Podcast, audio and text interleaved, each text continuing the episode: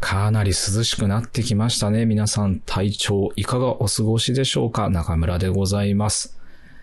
今週はですね、サンフランシスコの、えー、長谷川と東京の、えー、大阪と収録をする週だったので、えー、それをアップしたかったんですけど、ちょっと収録の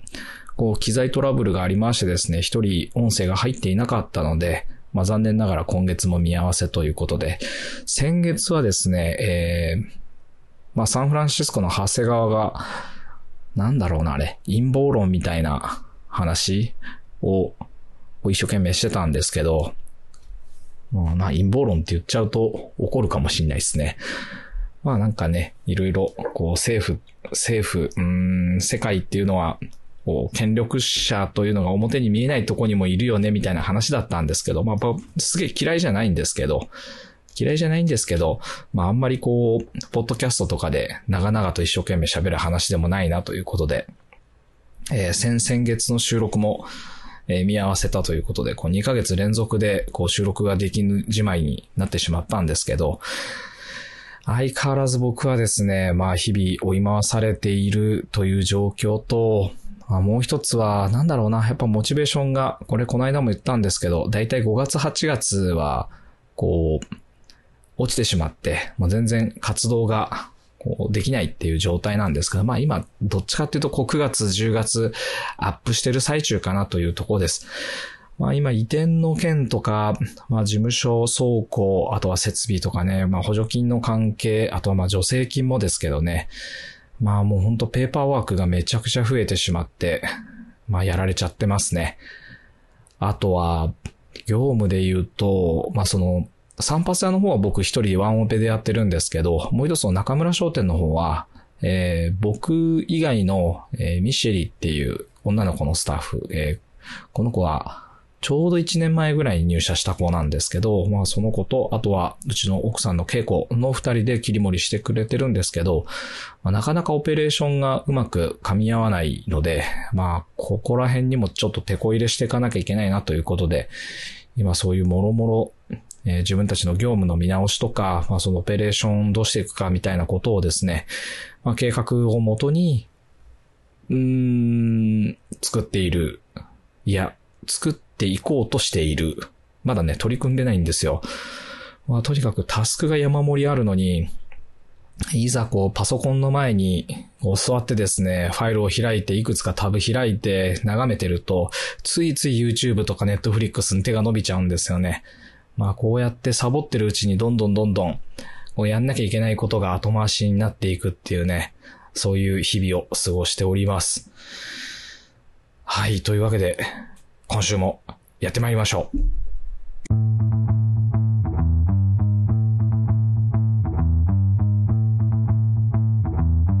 中村城の時間です。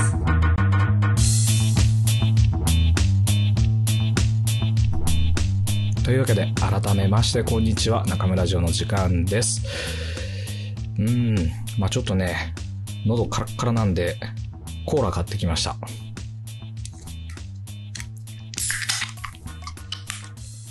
何ですかね。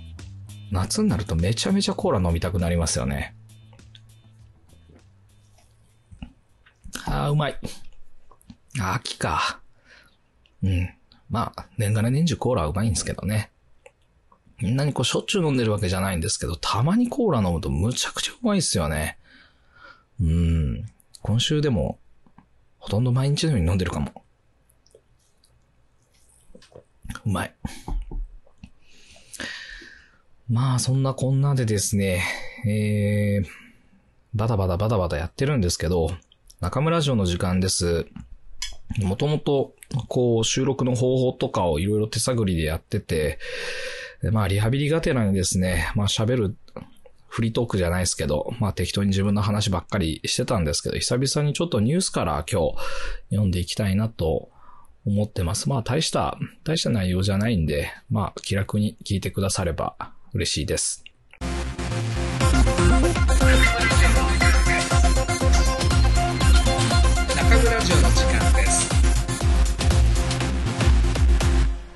まず一つ目。えー自治体の97%が景況感下落、えーということで、これはどこが共同通信の記事なんですけど、全国の、えー市区町村の97%が主にコロナ感染拡大で景況感が下落していると見ていることが26日、これは9月26日ですね。8月から9月上旬に共同通信が実施した全自治体アンケートで分かった。昨年11月、今年から1月の前回調査、えー前回は21%が下落しているというふうに答えてたらしいんですけど、そこからさらに急増、えーコロナの打撃が大きい業種として自治体の89%が飲食サービス業、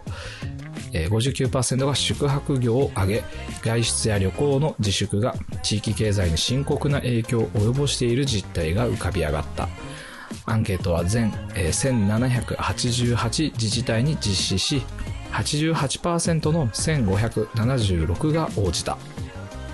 業種は3つまでの複数回答で聞いており、飲食業、宿泊業について、小売業が32%、製造業27%、建設業22%、運輸業16%と続いたという、えーこちらの記事です。まあ自治体って全国に1000、え ?1788 個あるんですね。初めて知りました。応じないとこもあるっていうのは何なんだろうな。めんどくさかったんですかね。88%しか答えてないんだ。まあ全体の80、え、これでも記事、97%が景況感下落って答えてるんですけど、残り3%は何なんですかね？これは答えた自治体の1500いくつだっけな？1576自治区自治体に対してだから3%。1576。1576×0.03。え、合ってる ?47 自治体は特に下落してないっていう感覚なんですかね？どういうとこなんだろうな。すごい田舎とか、そういう感じなんですかね。まあ、んまりこう内容まではよくわかんないですけど、ま、全国的にこれ落ちててもおかしくないんじゃないかなと思うんですけど、前回調査で21%ってあるんですけど、えーこれが去年の11月から今年の1月にかけてっていうことで、21%がこう、うーん、落ちてるっていうね、景気、景況感はすごい悪いですよっていうふうに答えてるんですけど、これ間違いなくコロナじゃなくて消費税の増税があった昨年の10月、ちょうど1年前ですね、消費税が10%になった時点で GDP が10、11月、10、10 11、12月か。7%ぐらいの下落だったのかな。なんかこのラジオでも一回お話ししたと思うんですけど、ちょっと思い出せないですが、まあ景気悪くなってるっていうふうに答えてたと思うんですよね。まあそこからさらに、こうコロナの影響があって、で、30%弱ぐらい確か GDP は落ちてるんですよね。まあ、どえらい、どえらい落ち方です。まあ、この中で売り上げ下げずに頑張っていくっていうのはね、うん、まあ、僕ら、こう、散髪屋だったりとか、まあ僕、小売業もやってますし、どちらも影響を受けやすい業種なんですけど、まあ、あの、以前からこのラジオを聞いていただいている方は、まあ、もちろんご存知の通りなんですけど、散髪屋の方は僕は、えー1ミリも、影響を受けてないです。影響を受けてないっていう言い方はおかしいんですけど、まあ、売上高そのものは全く変わっていません。で、まあもちろん上がりもしてないんですけどね、年間契約っていうスタイルを取ってるので、まあ1年間の売上高っていうのはもう年の頭には確定しているという形になっているので、まああんまり影響を受けないんですけど、小売りは、えー集計取っていくと5月に物販が、物品販売が90%減していましてですね、まあこれはもう本当に胃に穴が開きそうなぐらい、うーん、やっちまってるなっていう感じだったんですけど、まあ、全国的に見ても非常に影響出てるのかなというとこですね。身近なところでも僕が家族でよく行ってた倉敷の天木っていう、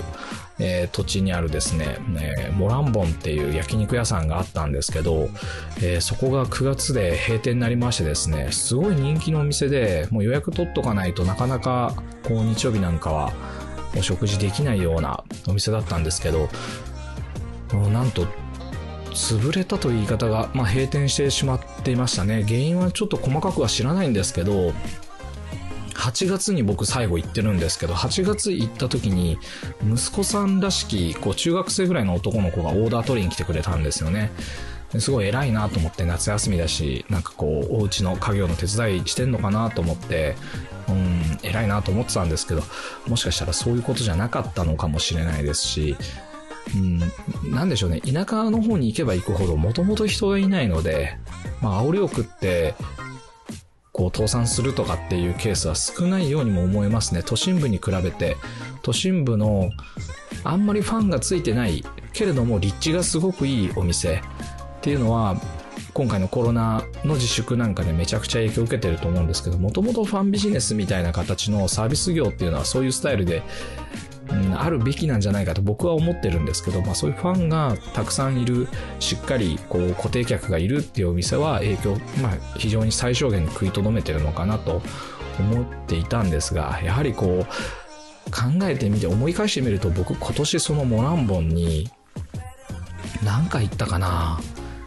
2回か3回家族でご飯食べに行ったのは、うん、3回も行ってないかもしれないですね今年に入ってからは。8月に行っ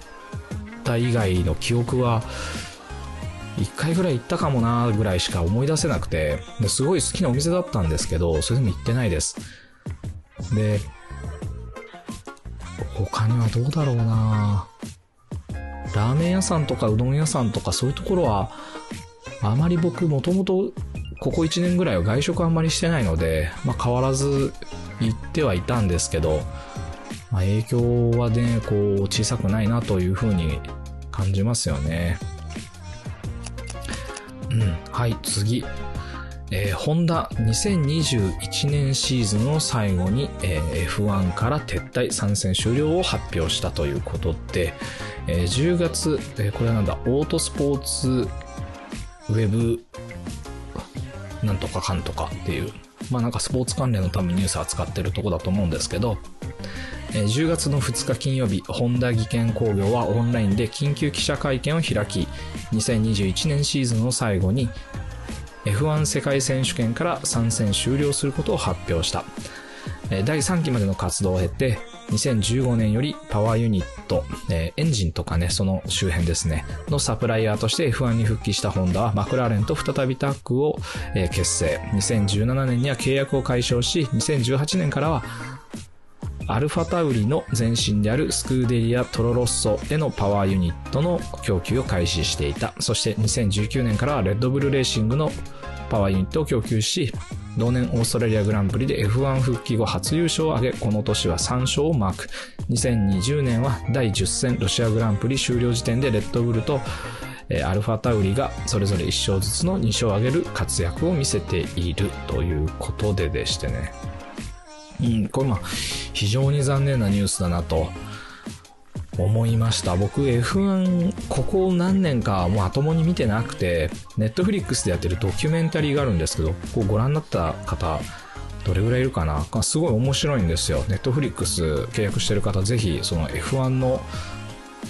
うーん普段見てない人でも多分面白いんじゃないかなと。舞台裏とかね、なんかそういうこう政治であるとか、レース以外のところもすごい切り込んで、あとは人,、えー人間というかドライバーとか監督、まあ、あとはチームのね、その中にいるスタッフなんかにもすごいこうフォーカスされた内容でめちゃくちゃ面白いんで、まあ、よかったら見てください。で、まあ、ホンダといえばやっぱり、こう、マクラーレンとタッグを組んで、アイルトン・セナとかがね、活躍したあの90年代懐かしい F1 から、まあ、カムバックして2015年。で、まあ、そこからマクラーレンとは、こう、契約解消してるんですけど、2019年、昨年、レッドブルに、パワーユニット、エンジン周りをですね、供給したりして、まあ、結構やっぱ活躍してるというか、日本のトヨタなんかはもう早々に撤退してますから、その中で日本勢としてはですね、このホンダが、どれぐらいやるのかっていうんで結構面白く見てたんですけど、まあやっぱりね、こう、ガソリンエンジン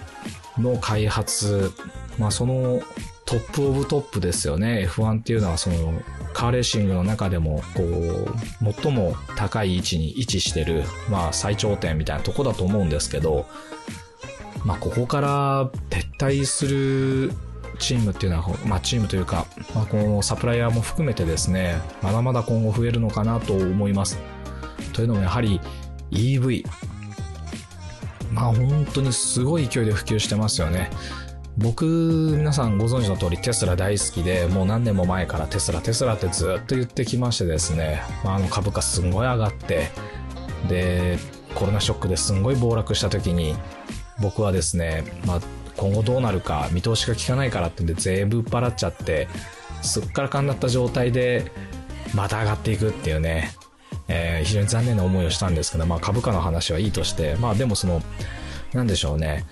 やっぱり EV にこうどんどん世界はシフトしていくんですよね。これはもう間違いなくて、えーガソリン車っていうものが今後開発して、もう多額の、その F1 なんか参戦しようと思うと年間に何百億円もね、こう、エンジンだけでも確かかかるんじゃないですかね。チームとして、えーなんだろうな、マシンの開発とかも全部やると、もうとんでもない金額のコストがかかってきてですね、その開発の原資っていうのは、もちろん車両の販売から得た粗利の中から出てくるわけじゃないですか。で、また開発した、すごくいい性能の、うん、なんかマシンを今度市販車にフィードバックして車を開発していくっていうことだと思うんですけど、やはりこう、フェラーリとかはね、もともとスーパーカーを作るメーカーですし、そこが F1 に参戦してるっていうのは、まあ非常に理にかなってると思います。マクラーレンなんかもそうだと思いますし、レッドブルはなんでなんだろうな。よくわかんないですけど、まあそんな中でですね、うーん、やっぱずっと多額のその開発予算っていうのを取り続けるの、ホンダにしてもかなり厳しかったんじゃないかなと思いますよね。で、ましてやその開発に、開発するために F1 に参戦しているにもかかわらず、そこでフィードバックされたエンジンっていうのを市販車でどんどん売れるものとして作っていくのも、またこれ難しい時代になってきたと。例えばテスラの車っていうのは、こう、普通の4人乗りのセダン、モデル S っていう車があるんですけど、もうこのモデル S とかのハイパフォーマンスのクラスになると、スーパーカーとほぼ変わらないぐらいの走行性能とスペックを持っていて、価格で言っても3分の1ぐらい、1000まあ、1500万ぐらいあれば、まあそれらの車っていうのは買えてしまうわけですよね。その、普通のスーパーカーだと大体その2倍から3倍ぐらい3000万4000万近くまでっていう値段がついていると思うのでもうそこの差ってすごくでかいと思うんですよね。ましてやフェラーリっていうのはこう4人乗って家族でルンルン出かけれるような車じゃなくもっとこうねシビアな車だと思うんですけどそのモデル S とかになると普通のセダンですから、まあ、中も広いしガラスルーフがこう天井を覆っていてオープンカーじゃなくてもこう空一面が見えるような作りになっていたりするわけですよ。まあこういった車と競合していってる他社のメーカーってやっぱ叶わないんじゃないかと思いますね。もちろんテスラの車高いですからね、もともとがベースが高いし、えーその、なんだろうな、ダウングレードしたモデルとしてモデル3っていう、こうもう一つ小さなセダンがこう開発されて、今世界中でものすごく売れてるんですけど、このモデル3も、そのモデル S のダウングレード版だっていうふうにもともと言われてたのが、まあ、出てみると、そのモデル3のハイスペックのモデルっていうのは、モデル S を下手したら上回るような性能を発揮してたりして、それで値段が半分ぐらい、えー5万ドルなんで500万、500数十万、600万弱ぐらいですかね。一番ハイエンドなものを買っても700万ぐらいなので、で、そのぐらいの値段で、まああの、並みいる他の競合の、えー例えば、うんベンチマークで言うと、例えばポルシェとかですかね。ポルシェの彼らとか、あの辺と見比べても全く遜色ない車っていうのを、テスラっていうのは作ってきてるわけですよ。で、ドイツ車を筆頭に、まあ、アメ車なんかもそう、アメあテスラアメ車か。で、ドイツ、ドイツ車で言うと、例えば、うんと、アウディとかの e トロンですとか、まあなんかね、ドイえーっと、ヨーロッパ車もどんどん EV へシフトしてって、中国のメーカーもたくさんあって、あんまり日本ではこう聞き馴染みがないので、僕もあまり知識がないんですけど、まあ中国の自動車メーカーっていうのも EV、非常にこう高性能な EV を作れるようになってきてるっていうふうに言われてます。で、今後この車業界、自動車の市場をですね、やっぱり牛耳っていくっていうのは、この EV の市場にどんどんどんどん置き換わっていくので、やはり車メーカーとしてはそこをもっとプッシュしていかなきゃいけないと思うんですよね。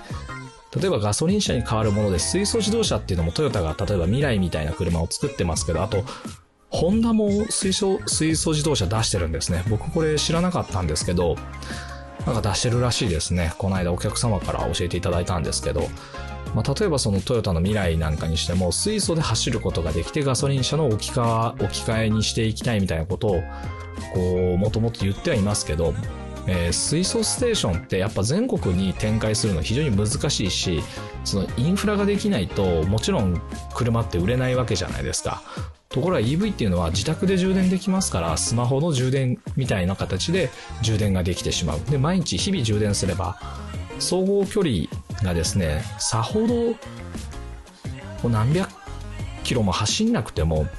スマホの充電切れってなかなかしないですよね。毎日充電してれば。200キロ、300キロぐらいでも割と生活としては必要十分なのかなと僕は思ってたりするんですけど、まあ、ちなみにテスラのモデル S だと700キロぐらい、1回の充電で満充電から走りますから、まあそこら辺のガソリン車よりもずっと走れちゃうわけですよ。まあそういった形でですね、たった数年間、もうほんと2、3年ぐらいの間に、こう予測されてた通りに EV っていうのが、こう世間にこう浸透してきてるなというとこです。まあそれに応じてテスラの株価っていうのもどんどん、まあ、上がってたりするんですよね。つい最近、えーこれ F1 の話全然してないな、俺。F1 への思いを語ろうと思ってたんですけど、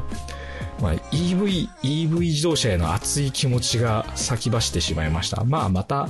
EV の話はまたいずれ他の、えー記事でやっていきましょうか。うんね、どこまで喋ったかもちょっと今飛んでしまいましたし、まあ、オチもなく次に行くのもね、や、なんか嫌だな、気持ち悪いな。うん、でも、でも行きます。まあいいや。えー次、えーフェイクポルノで全国初の逮捕。AI を悪用芸能人の顔を合成し、公開名誉毀損容疑で30歳の男を逮捕という風に、えー出ています。これ結構ね、えぐいというか、なんか人工知能の AI の技術を使ってアダルトビデオの映像に女性芸能人の顔を合成し動画をインターネットで公開したことで京都府警サイバー犯罪対策課と、えー、右行書は2日までに、えー既存罪、えー名誉毀損と著作権法違反の疑いで大分県、えー、マス、マス、なんて読むんだろう。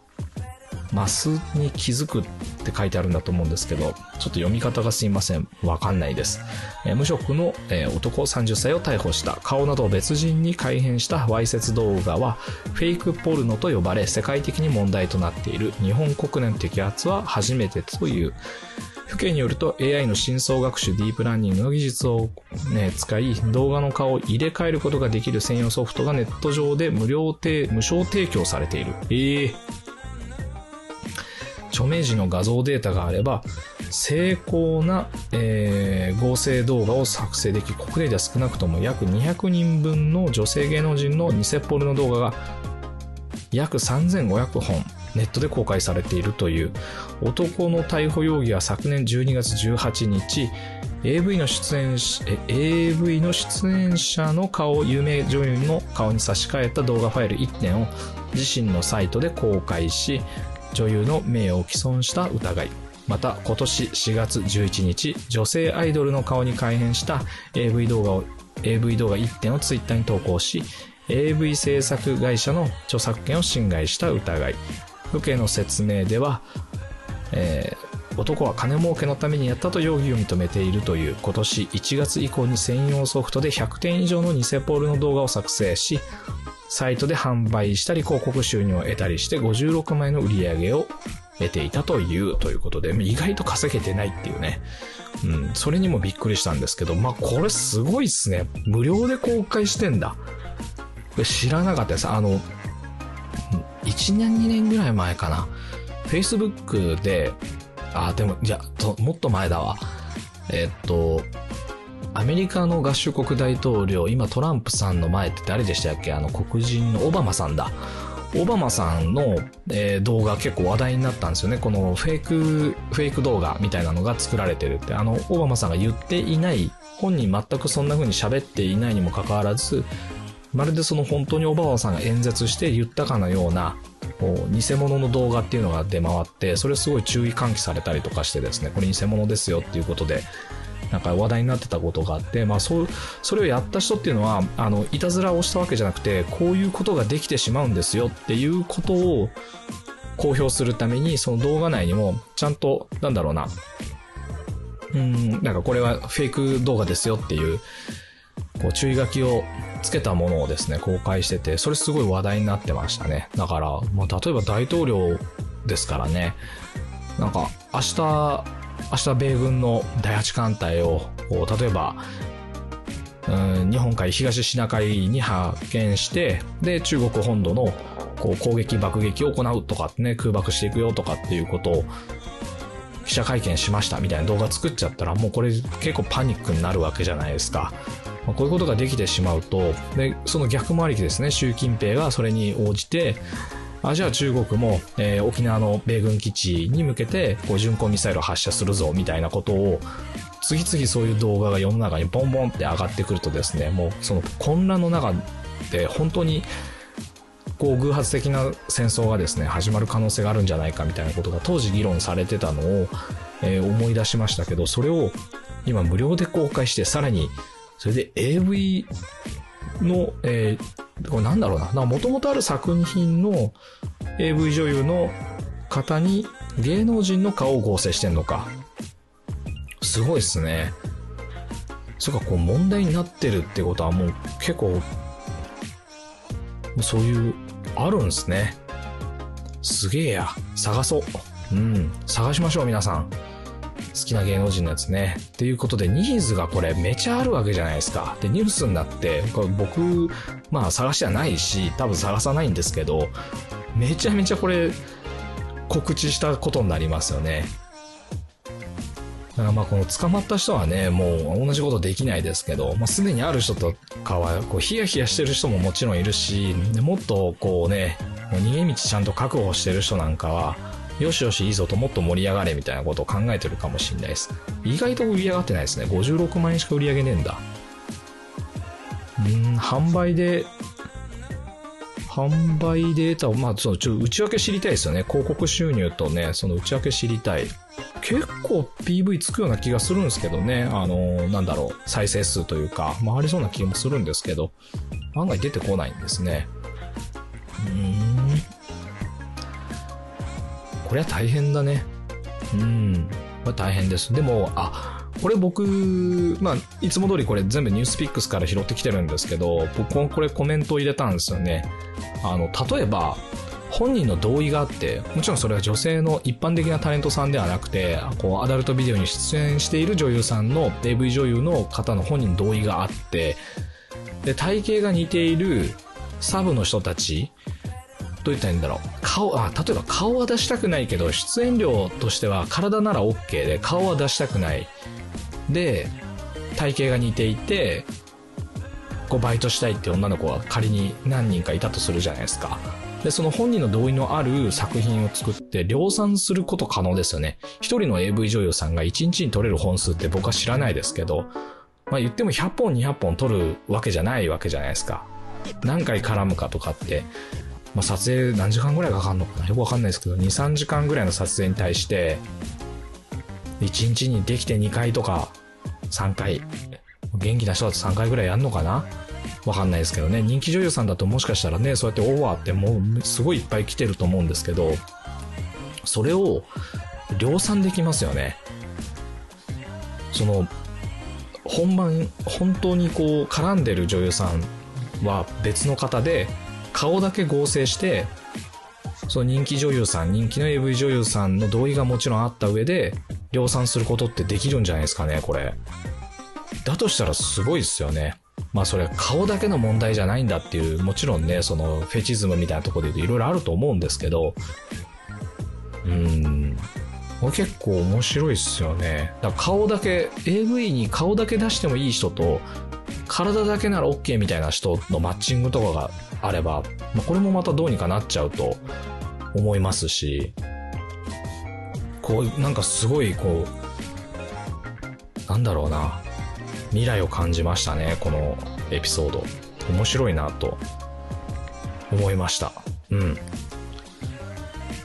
まあそんなこと、そんなとこですかね、今日は。なんか淡々とニュースを読み上げただけで、まああんま面白い回になんなかったかもしれないですけど、まあ今後もですね、まあニュースちょっと拾ってってやっぱりいろいろ自分なりにコメントしていきたいなと思ってます。なんかもう一個ね、実は用意してて、空飛ぶ車のみたいなやつがあったんですけど、まあ、あの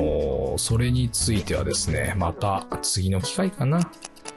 えー政府は操縦者なしで空を移動できる電動航空機空飛ぶ車について実用化に向けたロードマップ工程表を2021年度中に見直し、えー年内にかけて複数の検討会を立ち上げてビジネスモデルや安全基準を議論し、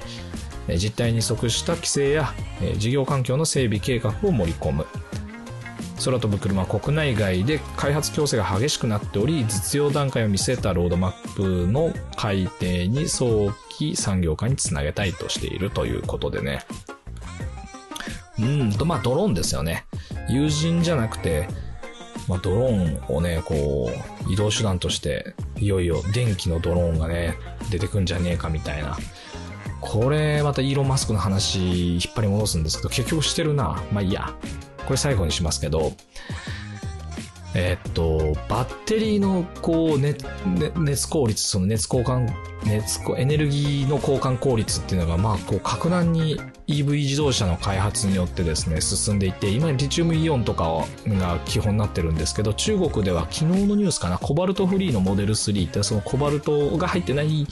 電池の、えー市販車っていうのが完成されましたよとかね、ニュースが出てたりとか、まあ、あと、やっぱ、テスラ今、いろんな特許を取ってて、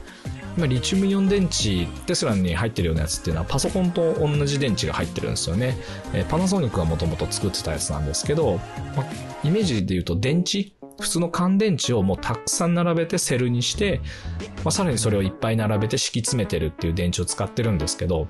要するに平らなわけですけど、なんかそれをいろんな、いろんな形状にぐねぐね曲げれる、